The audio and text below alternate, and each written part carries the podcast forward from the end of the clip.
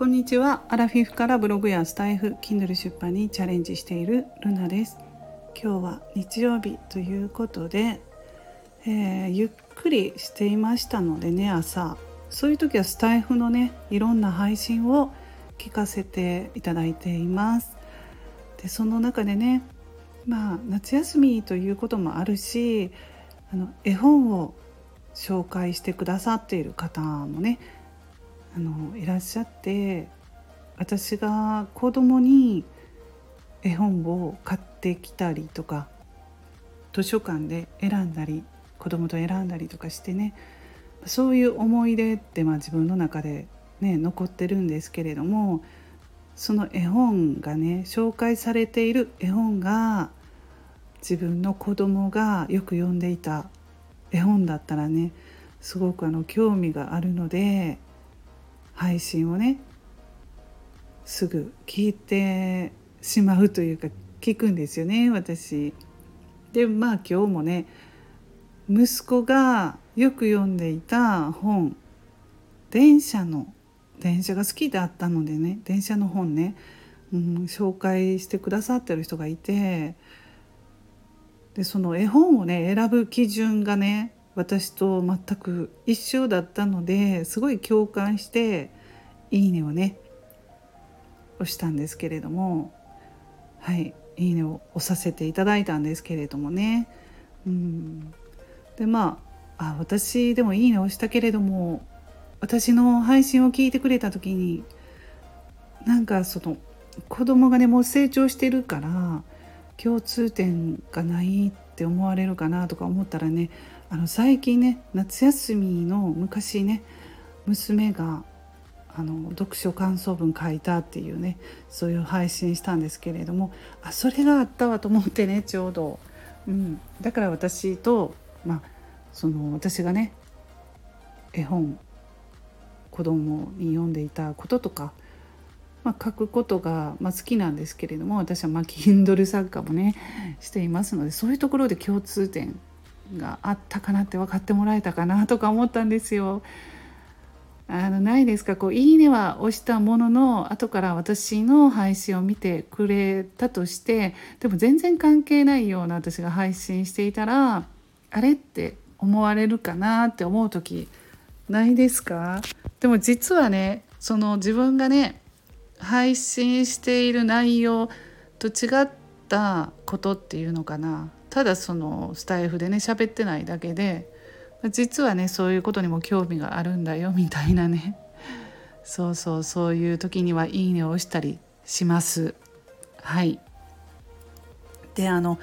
まあ、絵本の話になるんですけれどもまああの定番の絵本をねよく選んだんですよ子供に。まあ、例えば「グリとグラ」とかねあの絵本は私が子供の頃にも流行っていたし人気本だったから結局自分の子供に選ぶ時もねグリとグラとか読んだりね読み聞かせしたりしたんですけれどもね。うん。昔からね人気の本ってずっと今もね書店に並んでたりしてねああまだあるんだとかね思ったりしたんですよ。うん、でもねあれってねやっぱりね中身が分かってるから親としては安心なんですよね。あこれは絶対に子供が飽きないだろうなとかね喜んでくれるだろうなと思いながらねそういう絵本を選んでるわけで新しい本もたくさん貼ってきてるんですけれどもね絵本がねただ中身がよくわからないっていうその情報がないのでもし選んでなんかねその子供が興味持たなかったらとかね思う時ってないですか、うん、私は私はそういうことがあったんでね結構まあ自分が知ってる本とか、まあ、今話題の本例えばの「お前うまそうだな」っていう恐竜の本があったと思うんですけれどもああいうのもまあ中身結構宣伝っていうかね紹介してたんであこれも流行ってるから大丈夫だろうと思って買ったらまあ結構喜んでくれたんですよね子供が。うん。そうそう。そうなんですよね。で私あの今絵本はね家にねもう残ってないんですね。甥っ子とかね姪っ子がいるのでで本をねその本を全部ねあげたんですよ。姪っ子甥っ子に。うん。でもねふとねもし家にあったら懐かしいなと思ってねまたね私読むと思うんですよ自分も。うん。本も好きだったのでね。今はちょっとこう目が疲れるからどうしてもね老眼が進んできて目が疲れるから小さい文字読むのは苦手ですけど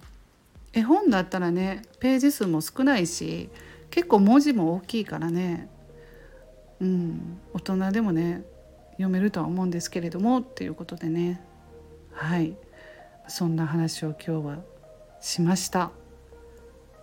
まあスタイフでそうですね「いいね」押しているのは意味があるっていうことですね私はね、うん、結構ね共感してるっていうことでそういうことにも興味があるから押してるっていうね。はい。まあその「いいね」押された人は